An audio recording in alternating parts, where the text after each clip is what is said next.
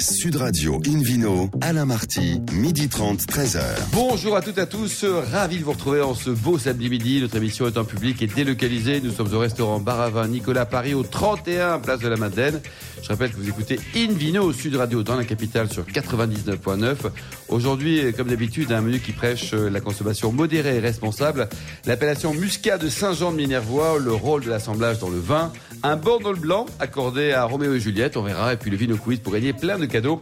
Le tout en compagnie de Florence Corbalan, Hélène Pio, Philippe Orbach et David Cobol. Bonjour à tous les quatre. Bonjour. Hélène, vous qui êtes journaliste au magazine Régal, si nous commencions par un petit tour en Champagne, pour découvrir ou retrouver la maison Castelnau Eh bien, Ça me semble une excellente idée et on accueille pour ça Pascal Prudhomme. Bonjour. Bonjour à vous.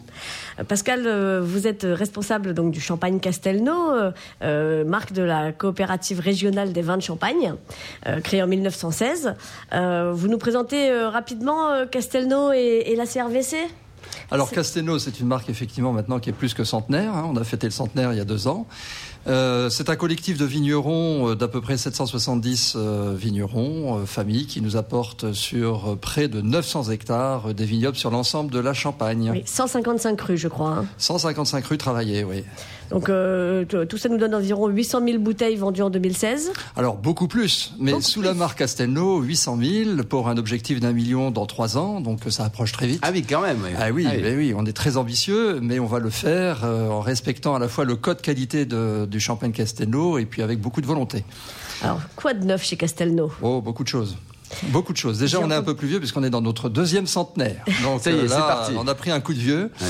mais on a rajeuni la marque l'année dernière, ce qui était important parce qu'il fallait euh, identifier une transparence, une clarté au niveau de, de cette marque euh, centenaire certes, mais qui a des ambitions. En regardant une clientèle aujourd'hui de trentenaires, de quadragénaires, qui n'était pas la nôtre encore il y a quelque temps, pour leur donner envie d'aller euh, découvrir ce vin à l'intérieur d'une bouteille par déjà une expression d'une image, un territoire de marque, comme on dit. David plus- Ça, ça veut dire que si on a dépassé ces âges-là, on n'a pas le droit On passe non, vous êtes dans ceux qui savent. Ah. voilà. Et nous essayons aujourd'hui d'approcher ceux qui ne savent D'ailleurs, pas on avait encore, mais organisé qui demain sauront. Chez vous, Pascal, une émission spéciale de Invino qui était juste formidable. Exactement, Formidable. exactement. Grand il y a moment. quelques temps maintenant. Déjà, exactement. mais, ouais, ouais, C'était bien. Et donc voilà, c'est- des moments très importants parce que dans une marque, euh, donner la possibilité à des jeunes euh, salariés, à des jeunes vignerons de s'identifier finalement dans un futur qu'ils vont construire actuellement, c'est quelque chose qui est rare hein, dans une entreprise. Donc voilà, nous sommes dans cette partie de course pour aller vers le million de bouteilles en 2020, le 2 millions de bouteilles en 2025. Ah, carrément Ah bah carrément, mais attendez, pour avoir un peu de visibilité, il faut bien atteindre ces chiffres-là, tout en conservant quelque chose qui est important, à la fois la notion de valeur, mais aussi la qualité. Alors euh, justement, la qualité, euh, on, on connaissait déjà votre gamme brut, brut réserve, euh, le rosé, le blanc de blanc, et puis il y a de nouvelles bouteilles qui sont arrivées, Alors, il y a des, des nouveaux flacons. de nouveaux flacons. Les qui nouveaux flacons qui sont arrivés il y a deux ans, j'avais eu le- la- la- l'avantage de présenter ça avec vous tous ici. C'est la cuvée hors catégorie qui Bien était sûr. à l'époque une avant-première et euh, par l'émission qu'on avait fait ensemble. Et puis, euh, bah, écoutez, dans quelques jours, puisque nous sommes aujourd'hui le 31 mars et le 4 avril, nous lançons euh, la-. C'est un scoop, la deuxième euh, cuvée hors catégorie qui s'appelle CCF 2067, dont je ne dévoile rien puisque je crois que ça peut faire l'objet d'un quiz. Ah, très bien, oui, exactement. C'est- une très bonne question, mais là, nous, on est tous sur des charbons ardents. euh, euh, on n'a pas droit à, je sais pas moi, euh, Florence un est très impatiente aussi. un Tout le monde est impatient. encépagement, euh, Si, si, bien sûr. Bon, un alors, de base. Si vous voulez, sur cette cuvée hors catégorie, parce qu'il y a un lien évident avec le Tour de France, hein, nous sommes partenaires maintenant depuis 2012 avec cette euh, magnifique euh, euh, épreuve cycliste. euh, et il y a à l'intérieur de cette cuvée, si vous voulez, un vieillissement bois en fine mousse avec extra brut, dosage 5 grammes. Je sais qu'ici autour de la table, il y a des personnes qui sont très très très fanades de, l'extra brut, eh ben, nous y sommes aujourd'hui. Et cette finesse du boisé apportée sur 85% de, la cuvée nous procure justement quelque chose de tout à fait fin quand on découvre à l'odorat et puis ensuite sur le palais ce vin qui est constitué d'à peu près 15% de chardonnay, de, 30, de 45% euh, de meunier et de 40%, si ma mémoire est bonne, après une course dans le métro pour être On- ici on à l'heure, doit pas être loin. 40% de euh, pinot noir. Alors, je, je- je confirme vos chiffres, en tout cas ceux, Ah, ceux que bah, j'ai obtenus euh, euh, en avant-première. C'est moi qui vous les ai donnés. Donc ça... Chut, fallait pas le dire. Euh, vous parlez de l'élevage, euh, 10 mois, c'est ça? Oui, 10 mois en, en, en En- bois, en fût de chêne. En fût de chêne d'argonne euh, neuf pour les En notes fût de fumées. chêne d'argonne euh, fumé, f- ouais, effectivement Ça porte quoi le chêne, Pascal? Alors le chêne, ça porte bon déjà un petit caractère boisé, un petit peu plus masculin, si vous voulez, dans, dans le bois. Et puis euh, le bois d'argonne nous apporte un côté un peu plus, on va dire, euh, vanillé, légèrement épicé, euh, qui se marie très bien avec les chardonnays que nous travaillons. Voilà. Où, où est la forêt d'Argonne? La forêt d'Argonne se trouve à l'est de, de la Champagne. Si vous voulez, ça délimite en fait la, la Champagne de la Meuse. Voilà. Très bien. C'était une grande, un grand lieu de Ça bataille. fait partie euh, de la Champagne pouilleuse, alors. alors pas tout à fait, Pas parce que fait, Champagne. Pouilleuse était à l'époque encore euh, les terrains de prédilection des moutons qui, Ouais. euh, et- Ouais. qui étaient là. Les parce moutons, rien, ça rien d'autre ne David poussait que de l'herbe. Et puis finalement, la, la forêt d'Argonne, il y a du bois, Il y a du bois. et il y a Mm. donc de la forêt des chênes parce que c'est un, un sol un peu plus profond et, et moins calcaire que Et on, la doit, Champagne on doit trouver des éclats d'obus hein, dans certains Et puis des cèpes. Et des des cèpes. Ça, c'est mieux, quoi. Ça Hélène, m'arrive parfaitement bien euh, avec le champagne. Hélène. Euh, C'est ça qui donne un goût minéral dans le vin. hein. C'est les, Oui, ça. éclats d'obus. les éclats d'obus avec peut-être en évitant le soufre évidemment, l'hypérite. Je- J'aurais dit peut-être aussi éventuellement quelques fossiles d'huîtres euh, du mais Enfin, on trouve tout là-bas. hein. c'est une cuvée hors catégorie, donc qui, qui est assez confidentielle, 3600 bouteilles. Exactement. On a souhaité d'abord travailler euh, comme tout vigneron en maîtrisant euh, la vinification, en donnant à Elisabeth Sarcelet aussi la possibilité de faire ça sur euh, notre chef de cave, œnologue, Elisabeth Sarcelet, l'une des seules femmes chefs de cave en Champagne. euh, que tout le monde connaît, et puis euh, 3600 bouteilles parce que euh, aujourd'hui, euh, 3600 bouteilles, c'est ça, effectivement, Oui, flacons, parce qu'il est important de maîtriser cette euh, vinification, et puis je crois qu'il ne faut pas dévoyer, si vous voulez, le, le haut de gamme. Quand on s'appelle Castelnau, il faut maîtriser les choses, il faut euh, cibler la distribution, c'est quelque chose d'important, puis aller pas à pas. Je peux vous dire qu'aujourd'hui, on fait des tirages hors catégorie d'un peu plus de 6000 bouteilles, voyez. Oui, D'accord. Parce que Alors- ceci a été mis en bouteille en 2012. Le prix de vente, d'ailleurs, ça va être C'est combien. À peu près 93, 94 euros TTC, ce Ouais, qui n'est est pas non plus extraordinaire, ça Non. reste raisonnable. Pour une, une grande, grande bouteille. Hélène Euh, et alors, ce- cette deuxième édition donc de la cuvée hors catégorie, euh, c'est CCF euh, 2067. Vous nous expliquez un peu? Alors, je vous explique que le col hors catégorie, n'est-ce pas, est toujours des cols gravis dans la douleur par les coureurs cyclistes, et donc il nous avait euh, semblé intéressant. Ça s'est passé en Londres en Au fait, 2015. Castelnau, c'est le vin de la pédale. C'est un champagne qui roule, c'est un nagent qui déroule. propos, quoi, ouais. Hein, voilà. Mais euh, Alors, pour revenir à votre Ce CCF 2067. Alors 2067 euh, correspond donc à 2067 mètres, qui est le col de la Croix de Fer, qui avait été Oh là. gravi en 2012, euh, l'année du tirage de cette bouteille. Merci, Merci. beaucoup Hélène Pio, merci également à vous Pascal Prudhomme, Invino Sud Radio. On retrouve maintenant Philippe Aubrac, président de la Sommellerie française, pour nous parler du muscat. Alors il y a plein de muscats en France. Où allons-nous aujourd'hui Philippe qu'il y en a plein et c'est plutôt d'origine méditerranéenne. Le muscat, on le prête aux Grecs, notamment. euh, la- Il n'y en a la pas là en Champagne, culture. au pays de Pascal? Non, il n'y a pas franchement. il y a- On les le- consomme. L'endroit où on en trouve le plus dans la partie nord, c'est pas trop de la Champagne, c'est la même région maintenant, c'est le muscat d'Alsace, effectivement, qui existe, mais plutôt en version euh, sec. Euh, relativement fruité, un peu moins puissant aromatiquement parlant que les autres cépages Enfin, des alsaciens. mais arrive, néanmoins. hein. Vous aimez le Ah oui, oui, Mais- moi j'adore ça. mais finalement, étant la- du sud, j'adore ça. la proportion de muscat en Alsace, elle est quand même assez limitée. On en parle plus souvent qu'on en boit finalement. Le, le- le terroir de prédilection des, des muscats et, et des vins doux naturels de muscat, ce sont plutôt le- effectivement le pourtour méditerranéen. Chez nous, du côté de Rivesaltes, cher euh, Monsieur Alamarty, mais également donc du côté euh, de l'Hérault avec ce fameux vignoble du Minervois, qui est une appellation euh, importante en volume, en représentativité. Euh, les secteurs de la Livinière sont célèbres également pour la production de, de vins spécifiques du Minervois. Mais il y a un village. euh, On peut faire référence au village gaulois, euh, ses ancêtres qui, qui luttent encore pour euh, affirmer leur identité. Eh bien, c'est Saint-Jean de Minervois qui a la tradition de produire du muscat. Ils ne sont pas nombreux. hein. Il y a une petite cave coopérative, il y a six producteurs indépendants. Le tour est vite fait. Et euh, il faut dire qu'on est à peu près entre 250 et 280 mètres d'altitude, donc dans, dans un endroit qui est relativement frais, notamment la nuit, et qu'on a un sol calcaire qui se prête bien à la vibration, euh, notamment euh, pour la production de, de, de raisins blancs. Ici, donc le muscat petit grain, unique, unique cépage utilisé dans cette appellation, pas d'assemblage possible, et un vin doux naturel, donc un vin qui est produit avec une vendange à maturité. Normale, hein. on est euh, fin septembre, début octobre, on ne cherche pas la surmaturité, on cherche au contraire la fraîcheur du grain et les, qualités aromatiques du cépage. Euh, et ensuite, on fait fermenter partiellement. On rajoute de l'eau de vie, de l'alcool le plus pur possible, de l'éthanol quasi à 100%, euh, d'origine vinique, et on arrête par ce biais la fermentation, en gardant donc le sucre résiduel. C'est le principe des vins doux naturels. Et il en résulte quoi? Un vin d'une douceur caressante extraordinaire, euh, avec un, un côté souvent doré dans la couleur, des parfums extrêmement puissants, et dans les Saint-Jean de Minervois, peut-être plus qu'ailleurs, une note d'exotisme qui peut rappeler euh, un peu le litchi, le fruit de la passion, au-delà du raisin, des agrumes que l'on trouve par ailleurs. Il y a vraiment cette spécificité un peu plus exotique qui est sûrement due au calcaire et l'altitude, euh, qui, donne de, la finesse et une fraîcheur indéniable à ce, vin, en particulier dans cette région où on ne s'attend pas nécessairement à avoir cette fraîcheur-là, cet acidulé euh, in, dans, en finale. C'est d'ailleurs une, appellation ancienne, puisque dès 1948, ils ont obtenu l'appellation contrôlée, ce qui ont fait l'une des plus anciennes appellations contrôlées reconnues de cette partie euh, du Languedoc-Roussillon. Euh, L'équilibre entre l'alcool, le sucre, l'acidité est souvent très intéressant et permet de prendre du plaisir jeune, un muscat de Saint-Jean de Minervois 2017, aujourd'hui ouvert, ma foi, on aura du plaisir à le goûter peut-être plus euh, sur un dessert à base de fruits également. Mais ça, vieillit très bien. J'ai eu l'occasion de goûter euh, des, muscats de cette appellation de, de 10 ou 15 ans d'âge qui était remarquable, plus confit, un peu plus complexe, plus concentré dans, dans, la couleur et aussi dans les arômes, et du coup plus pertinent en termes de gastronomie, parce que là, pour le coup, on pouvait aller euh, sur des viandes rôties, des viandes blanches notamment, des volailles, euh, bien sûr des fromages, et, et, pas que des bleus auxquels on pense spontanément, mais des, des, fromages de chèvre ou des fromages de brebis un petit peu concentrés, euh, agrémentés d'un peu de miel, par exemple, avec un, un, peu quelques zestes râpés d'agrumes, ça fonctionne particulièrement bien.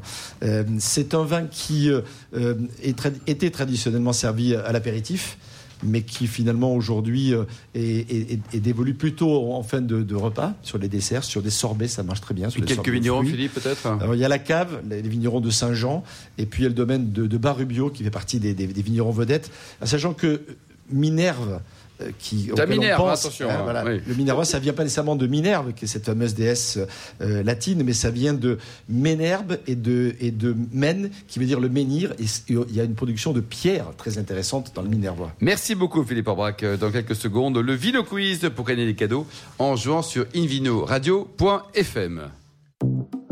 Sud Radio Invino, Alain Marty, midi 30, 13h. Retour au restaurant Bar à vin Nicolas à Paris. Nous sommes toujours au 31 Place de la Madeleine pour cette émission en public et délocalisée en ce samedi midi avec le Vino Quiz et puis Hélène Pio. Oui, absolument. Je vous rappelle le principe du Vino Quiz. Le, chaque semaine, nous vous posons une question sur le vin et le vainqueur gagne un exemplaire du guide Hubert. La semaine dernière, la question était ce week-end a lieu l'événement Saint-Mont Vignoble en fête. Mais dans quel département? A. Les Landes, B. Le Gers ou C. La Gironde? La bonne réponse était la réponse B dans le Gers. Et c'était le week-end dernier, ça durait trois jours et c'était juste génial. Qu'est-ce qu'on est bien accueilli là-bas? Hélène euh, Oui, mais cette semaine, il faut penser à une autre question. Sur quel événement le champagne Castelnau est-il présent depuis 2012 A. Le Paris-Roubaix B. Le Tour de France ou C. Les 24 heures du Mans. Pour répondre et gagner un exemplaire du Guide Hubert, rendez-vous toute la semaine sur le site invinoradio.fm, rubrique Vino Quiz, et le gagnant sera tiré au sort parmi les bonnes réponses. Merci beaucoup Hélène Pio, David Kebold, vous qui êtes le cofondateur de l'Académie du vin de Paris. Et si nous parlions du rôle de l'assemblage dans le vin? Eh ben, c'est une bonne idée. Chiche. Ah, on y va? Chiche. Ok. Alors, l'art de l'assemblage fait partie intégrale de l'élaboration de la plupart des vins, même si elle tient une place, une un degré d'importance qui est assez variable selon les cas. On va regarder quelques exemples pour illustrer cela. Il y a des régions dont l'assemblage est à peu près la règle, par exemple entre vins de cépages différentes, euh, ou bien entre parcelles différentes. Alors c'est le cas à Bordeaux, c'est le cas parfois dans Châteauneuf-du-Pape, et parfois on assemble les deux, c'est-à-dire et les cépages et les parcelles pour faire le meilleur vin possible et qui combine les, les facteurs des deux différents ingrédients.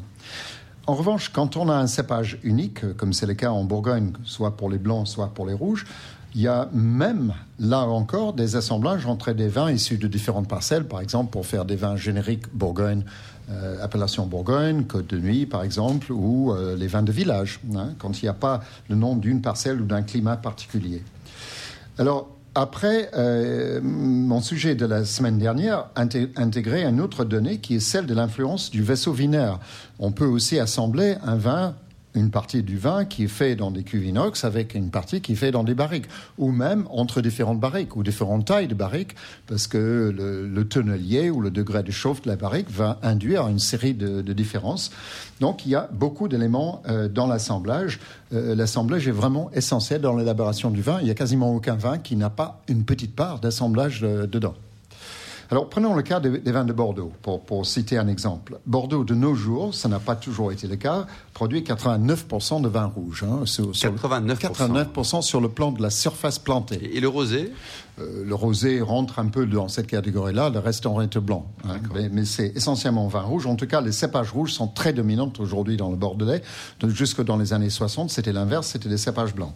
Alors pour les vins rouges, 66% sont merlot. Je parle des surfaces plantées. 22% Cabernet Sauvignon, 9% de Cabernet Franc et 3% des trois autres variétés autorisées à Bordeaux, le Malbec, le Petit Verdot et le Carmenet. Autrement dit, c'est un peu le poivre et le sel dans certains assemblages. Donc il y a toujours une dominante, soit de Merlot, soit de Cabernet Sauvignon, presque toujours. Il y a des exceptions comme toujours. C'est-à-dire que les Bordelais sont libres d'utiliser les proportions qu'ils veulent. Ce n'est pas toujours le cas, mais ils peuvent jouer sur l'ensemble de cette palette-là pour constituer le vin qu'ils veulent. Alors, tous ces éléments vont avoir une influence sur le style des vins. Et quelqu'un qui a l'habitude de boire du Château Latour ou du Château Margaux ou du Ponticanet ou, passant de l'autre côté, du Pétrus, ben, on ne va pas changer pour euh, euh, l'assemblage radicalement d'une année sur deux. D'autant plus qu'on a planté un certain nombre de ces, pieds de vigne, donc c'est assez difficile de muer ça. En revanche, si un cépage échoue, ça arrive par exemple que le merlot coule, c'est-à-dire qu'il n'y a quasiment pas de production, on est obligé de remonter un peu. On a ce, ce baromètre d'ajustement de pouvoir remonter les proportions des autres cépages. Alors, euh, je pourrais euh, aussi parler des subtilités de Châteauneuf-du-Pape, où il y a encore plus de cépages. il y en a 12 blancs et, 5 euh, blancs, 12 rouges pardon, et 5, 5, blancs autorisés. Ça serait une autre histoire. Mais prenons un exemple de la Bourgogne où on n'a qu'un cépage blanc pour les blancs et un cépage rouge pour les rouges. On va prendre l'exemple du Chablis. Chablis, c'est 100% chardonnay. Et je me souviens de Michel Laroche, euh, grand producteur de, de, Chablis, qui me disait que lui, il estimait que dans ses grands crus de Chablis, il pouvait faire un meilleur vin s'il assemblait les vins entre les différents grands crus. Alors ça, c'est l'antithèse de la doxa actuelle qui veut promouvoir à tout prix la micro-parcelle, euh, la, parcelle, la petite cuvée de ce, ce vignoble-là. Et je suis très d'accord avec lui parce que j'ai expérimenté à, différents titres. Notamment récemment, j'étais en Autriche où j'ai goûté des vins magnifiques de Sauvignon blanc dans le Steiermark, la partie sud de l'Autriche, qu'on appelle la Styrie, fait par une dame qui s'appelle Katharina euh, Tinaka.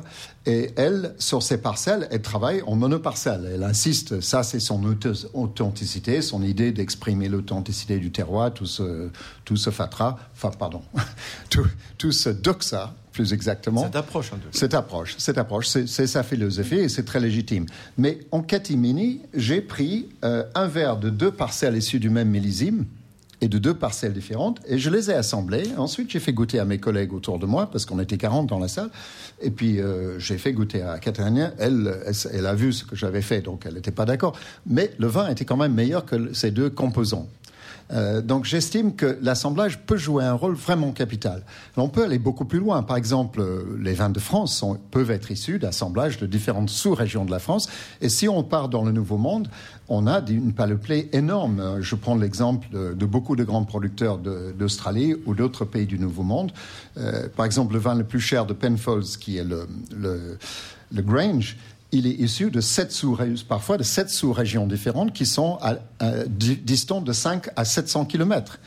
Et tout ce qui compte, tout ce qui prime, c'est la qualité. C'est-à-dire que les composants sont goûtés à l'aveugle et ensuite on les assemble en regoûtant à chaque étape à l'aveugle pour faire le meilleur vin possible. Donc les deux philosophies se défendent, ces deux approches différentes, mais j'estime que très souvent, très honnêtement, avec un vin d'assemblée, assemblage, on peut produire un meilleur vin que des vins issus de monoparcelles.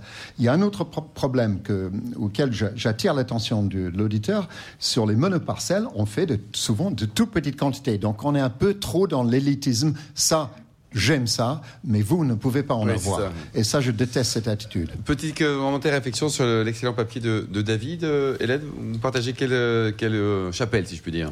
Alors, je vais faire ma normande. Je, je Bah oui, partage bah un non. peu les deux. Bah Oui. oui, bah non, parce que euh, parfois, euh, c'est très sympa d'avoir quand même un vin d'un endroit vraiment bien identifié. Et puis, effectivement, il y a des assemblages qui sont formidables. Et vous, Florence Oui, idem, le terroir. Enfin, le terroir, on va pas revenir sur. Ah, dites sur pas ce ça, il va devenir- Non, non, redevenir non. anglais, là. Pardon. L'identité est importante, et puis après, effectivement, un peu d'imagination Ouais, et de c'est ça, quoi. créativité Et vous, Philippe, euh, est bienvenue. Ben, je ne sais pas ce qu'on pourrait rajouter à la Romanée Conti, par exemple. C'est un exemple peut-être d'un terroir qui, qui vit d'une façon Oui, mais, la question à poser dans ces cas-là, c'est est-ce que la DRC, en assemblant les échezeaux, les Serait grands meilleur, les comtés, serait encore meilleur que la Bon, on va, merci en tout cas. essayer de, de Euh, poser- de lancer le débat Florence, un jour peut-être. euh, Corbalan, notre sommelière et chanteuse lyrique, euh, s'intéresse, euh, ben, comme régulièrement au sein de l'émission, à ce duo magique, hein, le vin et la musique. De quoi on parle De bandole aujourd'hui, par exemple Oui, oui. Alors, euh, j'ai fait une belle rencontre il y a 15 jours. Je suis allée effectivement à, à Bandol, dans le Var, hein, au bord de la mer, à une vingtaine de minutes de Toulon. Et il neigeait ce jour-là. C'était superbe. Et j'ai décidé d'aller un peu plus haut, à 300 mètres d'altitude. Attention. hein. C'est pas très très En haut ski, non en plus. ski, donc. En raquette. En raquette. En raquette, avec un accompagnateur. Et je suis allée au-dessus du, du village euh, Le Bossé pour visiter le domaine de la Fond des Pères. C'est un domaine qui a été racheté par euh, Caroline et Philippe euh, Chauvin, qui sont tombés amoureux de ce- cet endroit magnifique. Et je les comprends ô combien, parce que, donc imaginez, nous sommes à 300 mètres d'altitude, un vignoble qui domine euh, au loin le massif de la Sainte-Baume et euh, au sud la mer. Et les vignes sont toutes en restanque, c'est-à-dire en, terrasse, en plein nord, donc elles bénéficient de l'ensoleillement, mais sans cramer, donc sans griller, mais aussi d'une belle fraîcheur. Et quand j'ai dégusté leur euh, AOC Bandol Blanc 2017, il y a le 2016 aussi qui est très très bien, j'ai eu un coup de foudre. Ce vin m'a m'a émoustillé. Enfin, euh, euh, il me faisait déjà de l'œil Il y avec a ça. Hélène qui s'inquiète là. Non, non, non, je- j'en veux. vrai. Non, mais euh, je, je vous le magique. conseille. Euh, il a commencé à me faire de l'œil avec sa jolie robe dorée au reflet d'argent. Et, et quand il s'est exprimé, j'avais tous mes sens en émoi, vous voyez. Il avait un nez subtil et frais avec des notes de poire, mais aussi avec des notes de fleurs blanches. Et une bouche, euh, comment dire, bien charnue, avec du volume. Vous voyez Pulpeuse. Elle voit très bien. Exactement.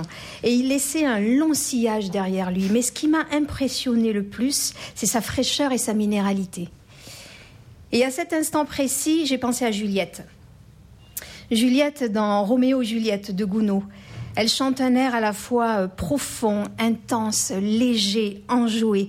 Juliette, c'est un être euh, entier, passionné, extrêmement séduisant, qui a envie de vivre l'amour, qui a envie de vivre l'instant présent. Elle est vibrante, enthousiaste, intense, comme ce bandol blanc du domaine de la Fond des Pères. Alors, ça donne à peu près ça. Je veux vivre dans ce Uh-huh.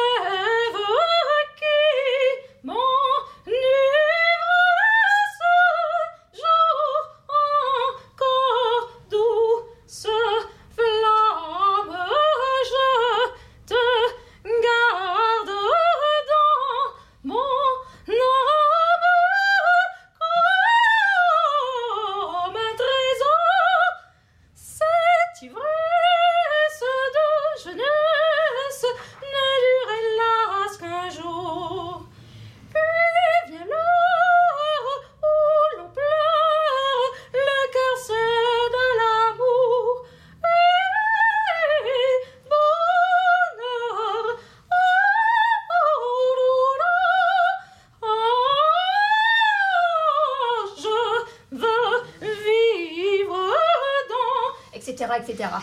C'est Eh une envoûtante, enjouée, intense. Bravo, bravo. La belle, Bravo. la belle Juliette avec ce beau Très beau duo là. Vous aimez les vins de bandole aussi? Vous aimez les Juliettes aussi? Vous aimez tout le monde Vous filez dedans Non, j'adore. Et puis j'aime beaucoup ce vin quoi. Ah, que, j'ai l'occasion de plaisir. goûter quelques fois, et notamment avec du caviar. Oui, exactement. Il faut dire que, que Philippe Eh ben, Chauvin euh, on importe aussi hein. du caviar. le Euh, je suis sûre que dit- ça marche très bien. On essaye quand vous voulez, Philippe. bien. Alors Juliette c'est le blanc et on peut, on peut supposer que, que le rouge c'est Roméo, c'est ça? bien C'est sûr. Roméo. Et le Alors, rosé c'est leur fille, c'est ça? Exactement, bien voilà. compris, ouais. Bon, ben, très bien. Merci euh, Florence, merci également Hélène, euh, David et puis Philippe. Fin de ce numéro d'Invino Sud Radio. Pour en savoir plus, rendez-vous sur sudradio.fr ou alors invinoradio.fm. On se retrouve demain à 12h30 pour une nouvelle émission, toujours en public et délocalisée. Nous serons au restaurant Baravin Nicolas à Paris, au 31 Place de la Madeleine, avec un programme très sympa, notamment la découverte du château d'Émirail dans le Bordelais, une promenade dans le Béat, l'annonce surprise de Madame la ministre de la Santé. Écoutez bien, et la quatrième édition du Rome à Paris. D'ici là, excellent déjeuner, restez fidèles à Sud Radio et surtout, surtout, n'oubliez jamais, respectez la plus grande démodération.